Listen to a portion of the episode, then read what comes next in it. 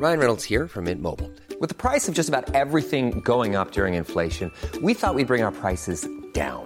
So to help us, we brought in a reverse auctioneer, which is apparently a thing. Mint Mobile unlimited premium wireless. Ready to get 30, 30, bit to get 30, bit to get 20, 20, 20, bit to get 20, 20, bit to get 15, 15, 15, 15 just 15 bucks a month. So, Give it a try at mintmobile.com slash switch. $45 upfront for three months plus taxes and fees. Promo for new customers for limited time. Unlimited more than 40 gigabytes per month. Slows. Full terms at mintmobile.com. We just have too much stuff that's being produced. Bienvenue dans Onward Fashion, le podcast des solutions business pour une mode durable. Je suis Victoire Sato, cofondatrice de The Good Goods, le premier média francophone sur la mode responsable. Sur ce podcast, je reçois des femmes et des hommes porteurs de solutions pour accélérer la transition de la mode et du luxe. Outils tech, conseils de marques engagées ou en transformation, partage d'expertise, ce podcast est une bibliothèque de solutions concrètes, centralisées et immédiatement disponibles pour guider l'industrie vers un développement durable. Je vous donne rendez-vous tous les 10 jours sur la plateforme d'écoute de votre choix. Vous abonner à la chaîne présente le double avantage d'être notifié à la sortie d'un épisode et de nous soutenir en un seul clic. Nous avons également une newsletter business mensuelle à laquelle vous pouvez vous inscrire sur thegoodgoods.fr. Bonne écoute Dans les stocks dormants, on peut voir un gâchis de matière, un surcoût de chauffage et de logistique dans les entrepôts, une dégradation de l'image de sa marque, perçue comme inconséquente pour l'environnement, en écoulant au rabais des produits et des composants qui ont un jour eu une valeur. Commitment vous propose de changer de regard sur vos stocks dormants et de les aborder avec un prisme créatif. Ce jeune bureau de conseil français est spécialisé dans la métamorphose des stocks, considéré comme un gisement de matière pour créer un composant, un produit semi-fini ou fini, ou encore une œuvre d'art.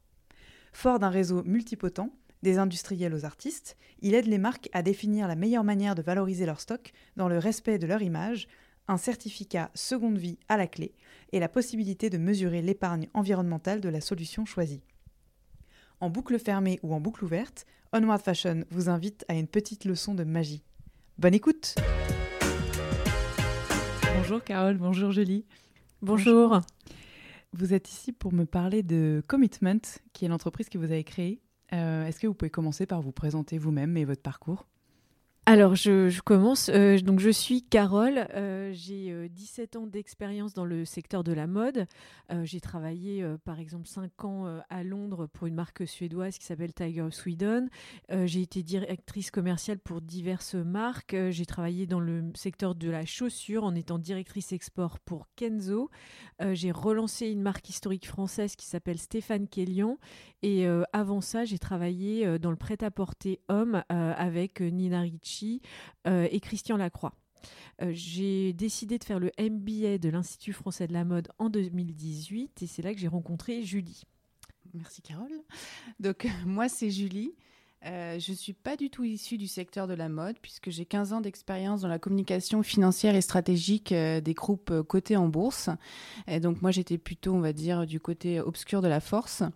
Mais mon parcours en fait est assez atypique puisque j'ai été très tôt formée aux enjeux de la RSE.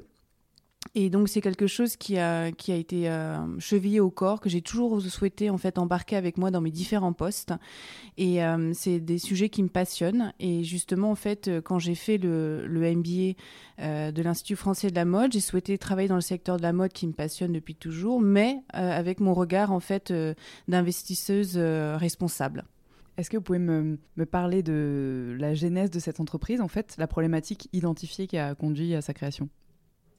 Alors au départ, euh, donc c'était en 2018, on a commencé par euh, réfléchir euh, au kitsugi, qui était le, concept de- des Japonais, faire du reconstituer du, de- des, des porcelaines qui sont cassées, donc à partir du cassé, du moche, euh, refaire du beau, puisque la porcelaine est liée avec de l'or.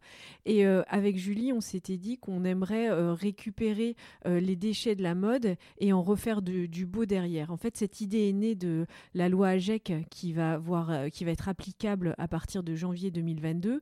Et on se- on s'est dit, euh, que vont faire les marques de mode et de luxe avec leur stock de produits finis gênants inutiles, défectueux, euh, comment le revaloriser, comment le transformer, comment répondre à cette loi euh, AGEC? C'est vrai qu'en fait, il y a toute cette philosophie qu'on a souhaité euh, développer, euh, puisqu'en fait, on s'est dit que le, le recyclage, déjà, sans parler de luxe, c'est pas très sexy. Nous, dans le, on va dire la conscience collective, on voit la poubelle, jaune dans, nos immeubles. Et en fait, on s'est dit, mais alors, comment ça va se passer pour justement les marques de luxe qui, pour elles, enfin, leur business model est quand même fondé sur la désirabilité. Donc, comment est-ce qu'on va pouvoir intégrer le recyclage dans cette industrie? Commitment propose des concepts clés en main aux marques de mode, de luxe, mais aussi euh, de grande distribution pour revaloriser leur stock de produits finis en accord avec la loi AGEC. Donc en pratique, n'importe quelle entreprise peut venir vous voir avec une problématique de stock, qu'il s'agisse de matières premières, de produits finis, de packaging, euh, de PLV, etc. Et vous, euh, vous vous engagez à trouver des solutions de revalorisation, de transformation oui, tout à fait. Euh, en fait, effectivement, une, une marque euh, va contacter Commitment en se disant voilà, j'ai une problématique euh, de stock dormant, pas forcément en définissant ce qu'elle a, c'est-à-dire elle peut avoir des rouleaux, elle peut avoir des produits finis. Et en fait, notre rôle avec Carole, c'est de, de, faire un audit. tout commence par un audit pour justement identifier ce qui va vraiment être intéressant, par exemple, à transformer ou à donner en fonction. Euh, parce que tout n'est pas transformable. Euh, et justement, c'est le rôle qu'on a avec Carole de, travailler sur cet audit pour, euh, par la suite, proposer les solutions les plus adaptées à la marque, que ce soit avec son ADN ou bien sûr ce qu'elle veut faire. Quel type de débouchés vous proposez Est-ce que ce sont des objets à revendre? Est-ce que c'est pour en refaire de la matière première en boucle ouverte, en boucle fermée? Alors justement, oui, on a boucle ouverte ou boucle fermée. Donc ce qu'on propose euh, principalement, c'est de l'économie circulaire, donc en boucle fermée. Euh, un exemple, c'est euh, on a un stock de sneakers, on va faire une étude de faisabilité, on étudie la matière et par rapport à cette matière, on va voir si on peut refaire une semelle avec une semelle. Donc euh, ça, c'est en boucle fermée. Et si euh, les besoins de la marque, euh, c'est de trouver un industriel pour cette matière, on cherche un industriel. Donc par exemple, on a eu une problématique de mousse de soutien-gorge. donc cette mousse, on aurait pu essayer de la, de la réintégrer en interne pour qu'elle soit commercialisable à nouveau dans une collection, enfin trouver une solution en interne, mais la marque préfère trouver une solution extérieure, donc la pluguer avec un industriel. Il faut qu'on s'appuie sur un écosystème. Et ça fait plus de trois ans en fait qu'on travaille justement à trouver des partenaires, euh, à la fois des, artistes engagés euh, qui sont capables justement de, travailler ces, matières transformées, mais aussi euh, des ingénieurs matières qui, comme je vous l'ai dit tout à l'heure, en fait par rapport à l'audit, vont nous permettre d'identifier les composants d'un produit fini et bien sûr nous dire voilà ça c'est faisable, ça c'est pas faisable, et aussi un, des industriels. donc en plus les industriels ne sont pas forcément habitués à parler aux acteurs de la mode. Et avec Carole, on s'est dit, et on est fortement convaincus, que pour régler le problème de fond du secteur de la mode, c'est-à-dire de, de, traiter du volume et de la récurrence justement de leurs invendus, de leurs défectueux, etc., euh, il faut des industriels qui ne soient pas dans le secteur de la mode. Euh, prendre une matière comme euh, Carole l'évoquait sur la semelle d'une sneakers, c'est du caoutchouc. Euh, il faut savoir que vous avez entre 10 et 40 composants différents dans une semelle. Eh bien, il faut trouver l'industriel qui sera capable, qui sera un caoutchoutier, qui sera intéressé en fait par reprendre ce type de, de semelle. Donc, c'est exactement ce que l'on fait avec Carole en fonction des besoins de l'entreprise. En pratique, vous êtes euh, vraiment un, prestataire de solutions et de services avec euh, un annuaire euh, d'exécutants après la discussion et la validation d'un projet avec une marque. J'imagine que ça doit se faire dans le respect des codes de son image, si vous pouvez vous adresser à des marques de luxe aussi bien qu'à la grande distribution. Oui, on a un bureau de conseil. En fait, quand on arrive, donc il y a un, stock de produits gênants existants, donc on l'identifie. Et euh, par rapport à ce stock, on va bien sûr étudier les codes et l'identité de la marque. Si on travaille pour euh, un Lacoste ou un Balenciaga, la, la solution sera complètement différente puisqu'on va se lier à 100% à leur identité. Et ce qui ressort en fait de nos clients actuels, c'est vraiment euh, la créativité en fait dont on fait part avec Carole. Et pour donner un autre exemple qui illustre cette, euh, cette créativité, c'est qu'on avait travaillé sur un projet pour un acteur de la grande distribution qui avait des sacs en toile de jute à recycler et on lui a en fait proposé de réaliser des bandes dessinées en recyclage de, ce, de cette toile de jute en papier. Et pourquoi? Parce que la marque de distribution avait un ADN fort dans tout ce qui va être librairie. Et ils avaient adoré le projet, euh, mais bien sûr, le méchant Covid est passé par là, donc euh, ça n'a pas pu avoir lieu euh, pour des raisons de, budget et d'autres problématiques. Mais voilà, ils avaient souligné cette créativité. Est-ce que il arrive des cas où la revalorisation n'est pas possible? On a évoqué la complexité de l'intrication des matières, par exemple, mais j'imagine aussi pour des raisons de volume. Qu'est-ce que c'est finalement les, les no-go? Alors euh, oui, il y a des matières, des produits finis qui sont euh, ingérables au niveau recyclabilité. Euh, on, connaît par exemple des, baskets qui ont 94 composants différents, trois semelles différentes sur le même produit. Donc la seule solution, c'est le broyage. Le démantelage est impossible. donc oui, il y a des problématiques parfois de conception de produits qui sont pas recyclables.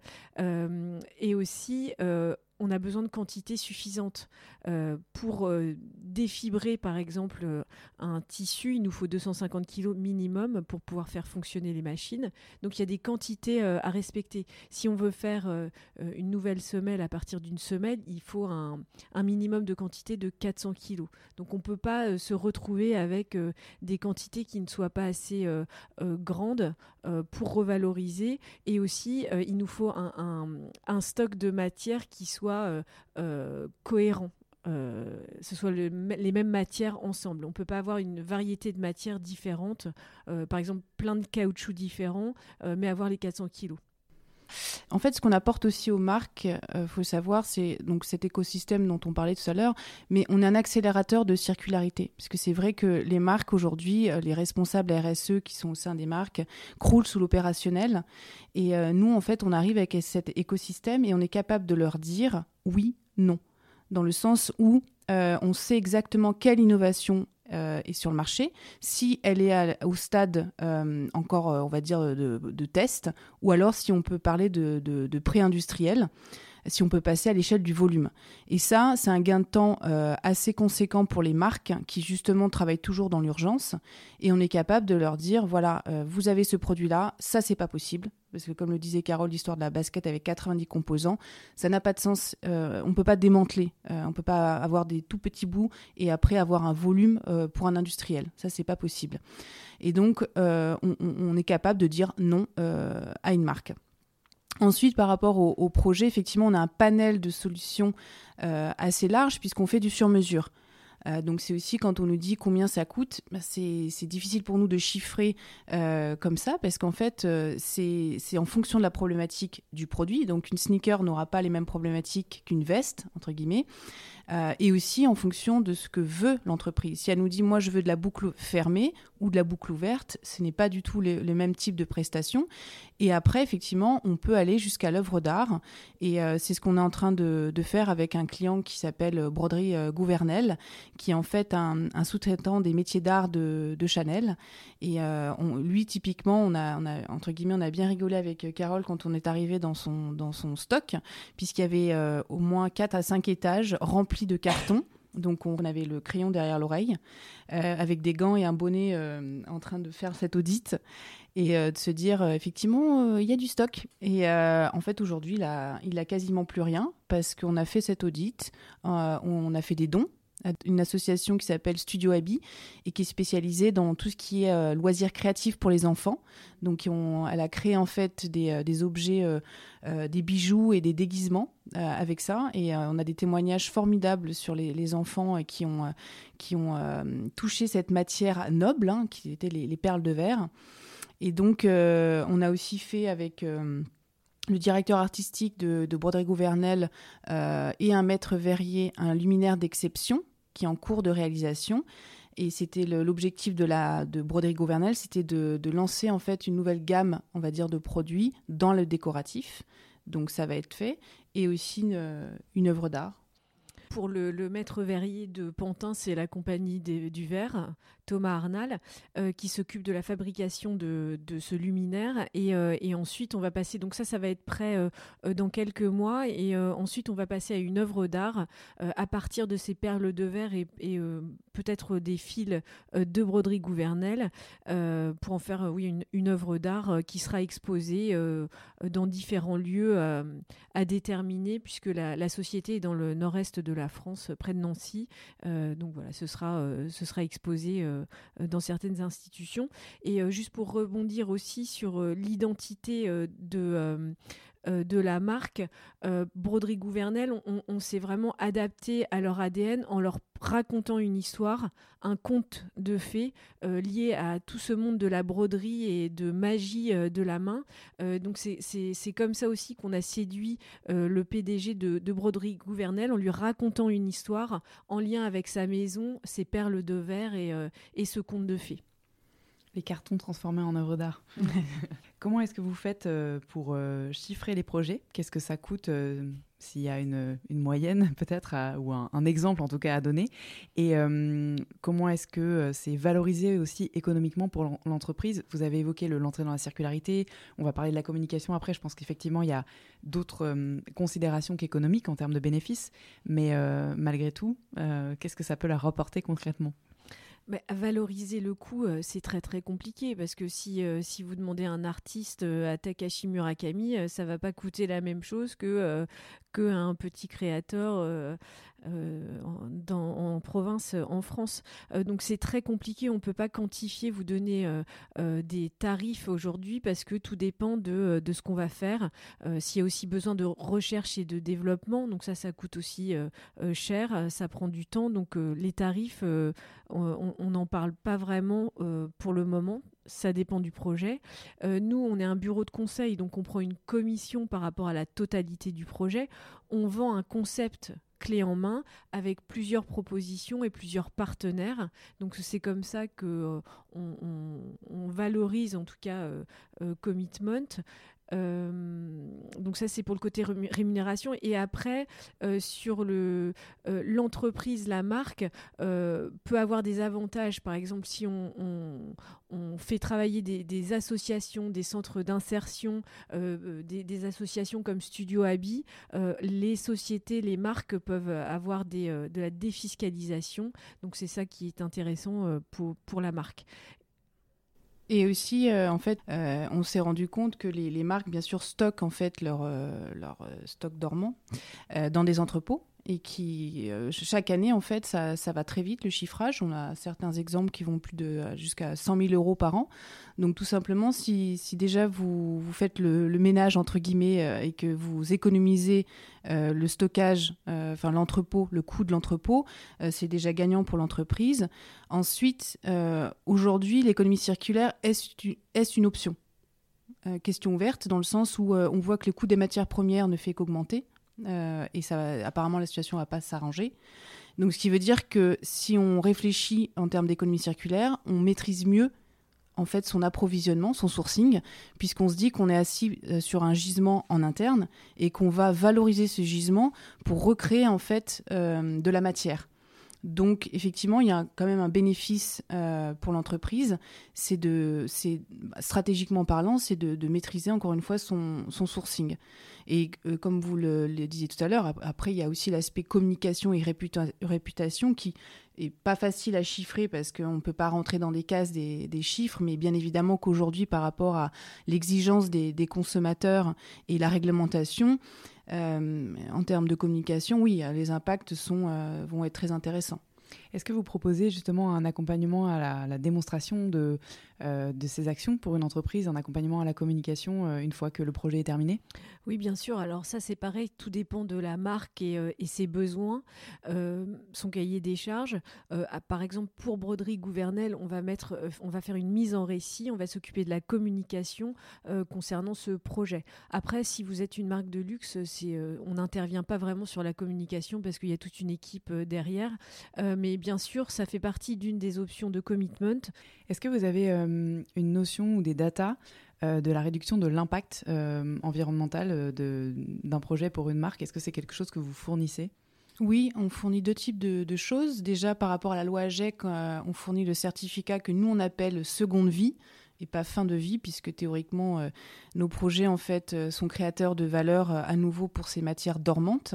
Et donc, on, on, réalise en fait ce certificat avec un un certificateur très connu sur la, place, on va dire, euh, qui nous permet de, en fait, qui va permettre aux marques de justifier auprès des autorités qu'elles n'ont pas détruit leur stock. Donc ça, c'est un premier, volet.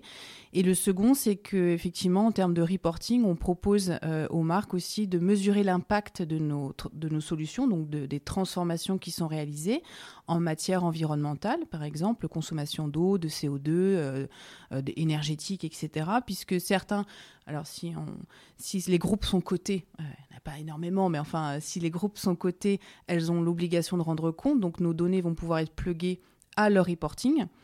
Et euh, si elles ne sont pas cotées, en tout cas, euh, elles ont sûrement développé des reportings en interne euh, sur leur impact. Et donc, nous, c'est pareil, nos données vont pouvoir être pluguées à leur reporting. Donc oui, c'est tout à fait des choses que l'on propose. Vous, avez mentionné donc le, la genèse de l'entreprise en 2018. Entre-temps, le Covid est passé par là.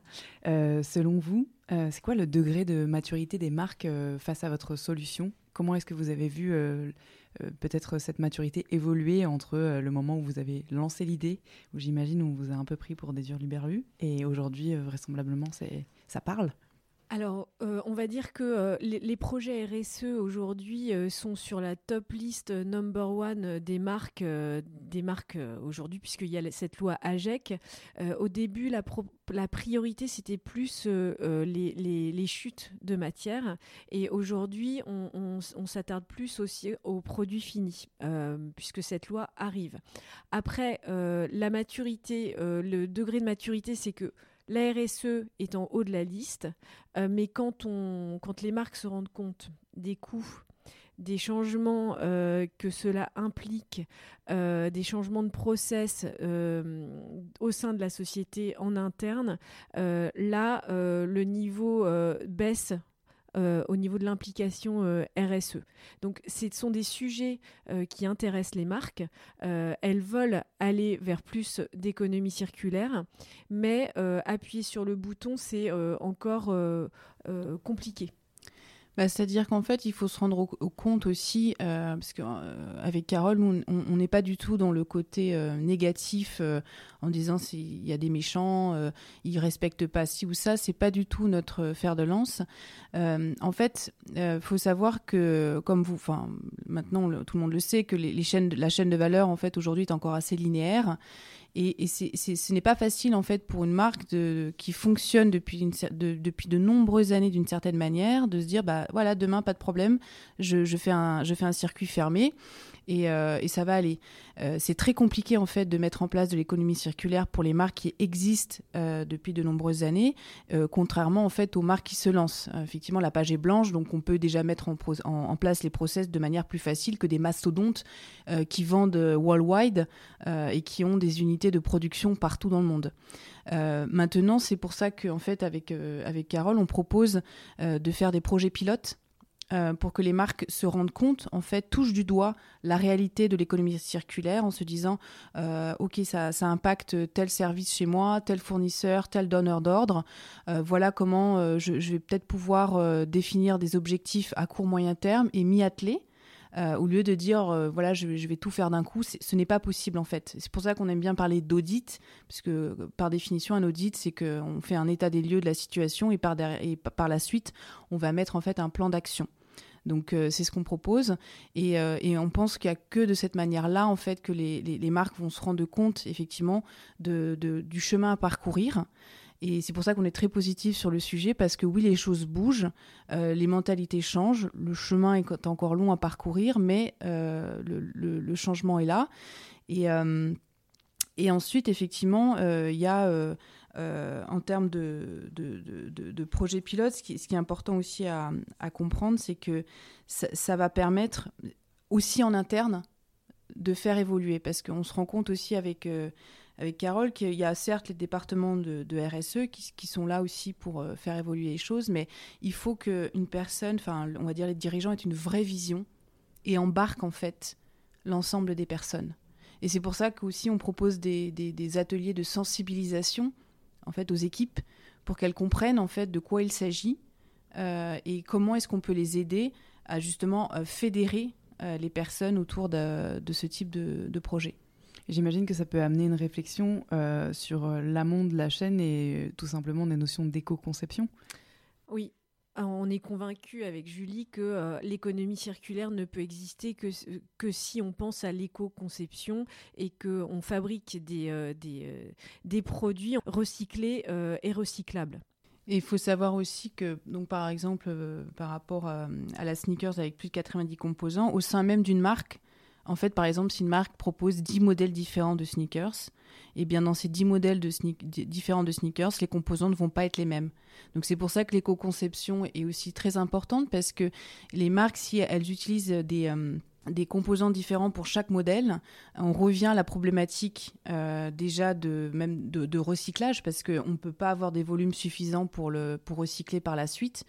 Euh, et effectivement, l'éco-conception pour voilà, on est convaincu que le, projet pilote dont on a parlé tout à l'heure est un moyen aussi de, leur montrer du doigt que l'économie circulaire est égale aussi à euh, éco-conception. Parce que sinon, le coût est monstrueux. Je veux dire, chaque année, ils vont pas faire de 20 projets pilotes et puis euh, l'addition va être, va, être lourde. Donc il y a quand même une, scalabilité en quelque sorte envisageable pour euh, une entreprise pour, à l'issue d'un projet pilote. On peut considérer que la solution n'est pas non, non, c'est justement pour comprendre en fait euh, euh, où sont les faiblesses, les difficultés de, mettre, enfin comment est-ce qu'ils peuvent euh, pluguer en fait l'économie circulaire à leur chaîne de valeur par étape, comme on le disait tout à l'heure.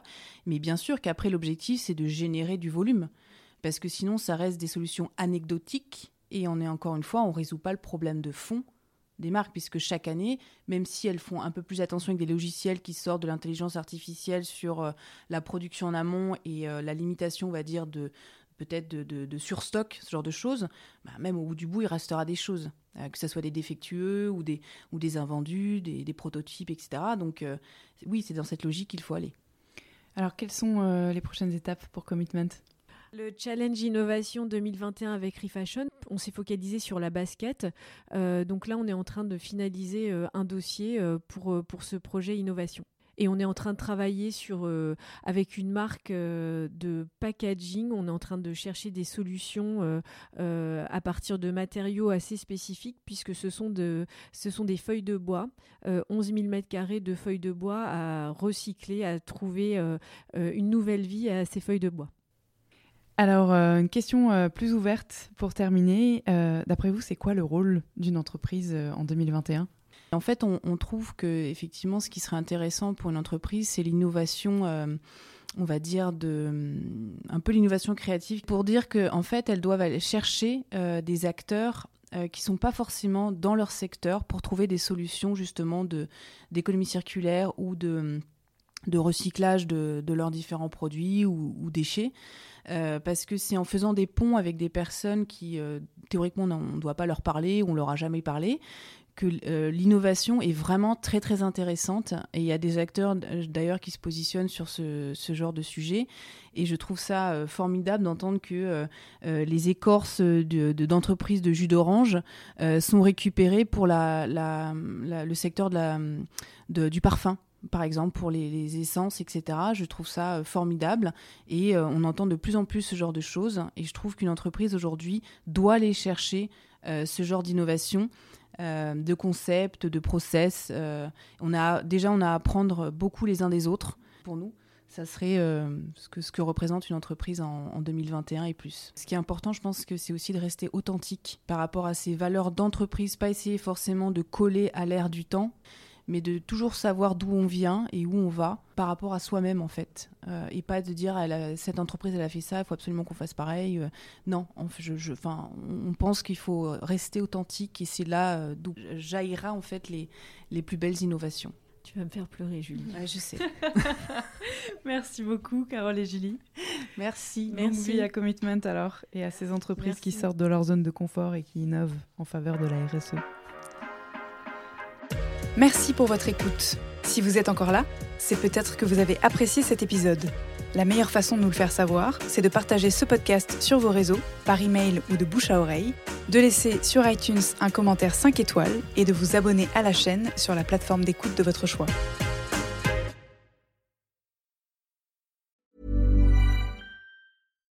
Deserves the best, and there's no better place to shop for Mother's Day than Whole Foods Market. They're your destination for unbeatable savings, from premium gifts to show-stopping flowers and irresistible desserts. Start by saving 33% with Prime on all body care and candles. Then get a 15-stem bunch of tulips for just $9.99 each with Prime. Round out Mom's menu with festive rosé, irresistible berry chantilly cake, and more special treats. Come celebrate Mother's Day at Whole Foods Market.